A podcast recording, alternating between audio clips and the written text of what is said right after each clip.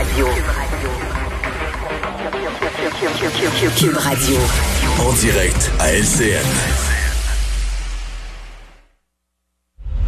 Salut Richard. Salut Jean-François. 25 ans plus tard, on mesure encore non seulement euh, l'impact de, du résultat serré du référendum, mais la fameuse phrase Ben maladroite oui. de Jacques Parizeau. Ben tout à fait. Je couvrais le camp du oui pour Télé-Québec. Il y avait une soirée référendaire à Télé-Québec et j'étais à camp du oui. Donc j'étais, écoute, à, à cinq pieds là, de M. Parizeau lorsqu'il a euh, Ah, sorti ouais. sa fameuse phrase euh, On a perdu à cause de l'argent et du vote ethnique. Et je te jure que j'ai senti là un frisson dans la salle. On s'est tous regardés en disant est-ce qu'on a bien compris ce qu'il vient de dire? Ouais. Et on, on s'est tout de suite aperçu que cette phrase-là allait malheureusement passer à l'histoire. Écoute, objectivement, là, on a perdu à cause de l'argent. Ben, tu sais, on a parlé l'autre jour du Lovin à Montréal. Je m'excuse, mais quand il y a une compagnie comme Irving qui donnait des autocars gratuitement à la disposition des gens du Nouveau-Brunswick pour venir nous frencher ici dans le centre-ville de Montréal, euh, quand Air Canada donnait des rabais de 90% sur le prix de ses billets, justement, pour que ma tante de Calgary vienne, vienne nous donner un bisou.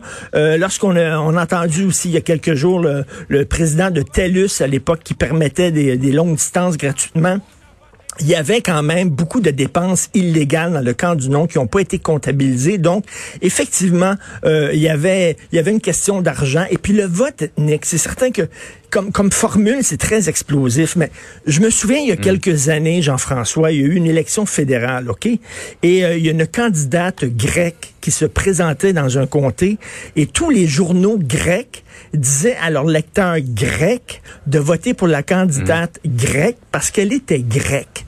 C'est un peu ce qu'on appelle un vote ethnique. Et à l'époque, je me souviens du référendum il y a 25 ans, les porte-paroles de communautés ethniques qui représentaient pas là, tout, tout, mais tu sais, disaient à leurs ouailles de voter pour le non. Donc, objectivement, mais reste que c'est- ça a eu un impact absolument épouvantable. Et écoute, comme résultat, c'est que le mot, le mot identité est devenu radioactif. Et même le PQ ne touchait plus Ouais. à ça. D'ailleurs, ils ont eu André Boitelaire comme, euh, comme chef, le PQ, André Boitelaire qui était l'inverse de l'identitaire, là, qui était le, le citoyen du monde et tout ça.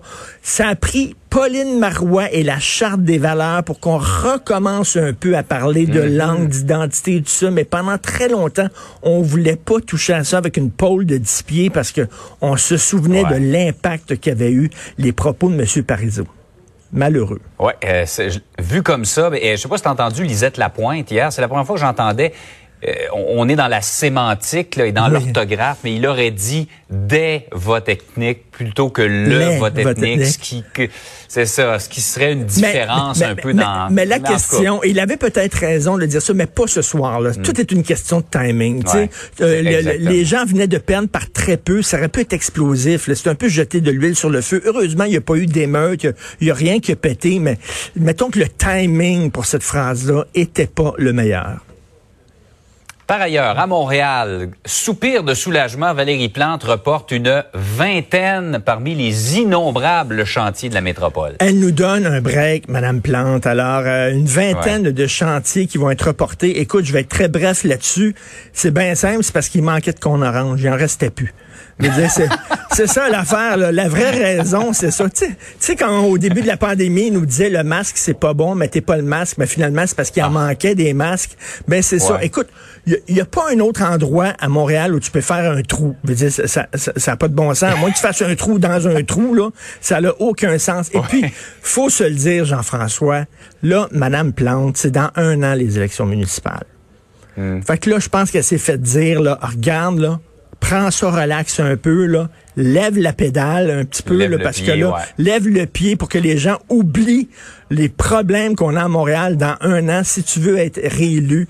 Donc, c'est certain qu'elle a, elle a l'œil sur la prochaine année. Donc, elle nous donne un petit break en espérant qu'on oublie tout ce qui s'est passé récemment, mais quand même, je te, je te dis, je suis convaincu qu'il n'y a plus de cônes orange. Ça aurait été les cônes jaunes, Ah ouais. je sais pas, là. Toi, je sais que toi-même, tu vis sur ce véritable gruyère qui est Montréal, mais non, honnêtement, mais là, je pense que j'ai jamais vu autant de travaux euh, à Montréal. Une chance qu'il y a beaucoup moins de circulation à cause du télétravail. Non, non, mais j'ai croisé un automobiliste qui pleurait. Ça faisait, ça faisait, je pense, trois mois et demi qu'il tournait en rond. Il avait faim, là. Il voulait s'en aller chez eux, mais il pleurait, mais le pauvre, là.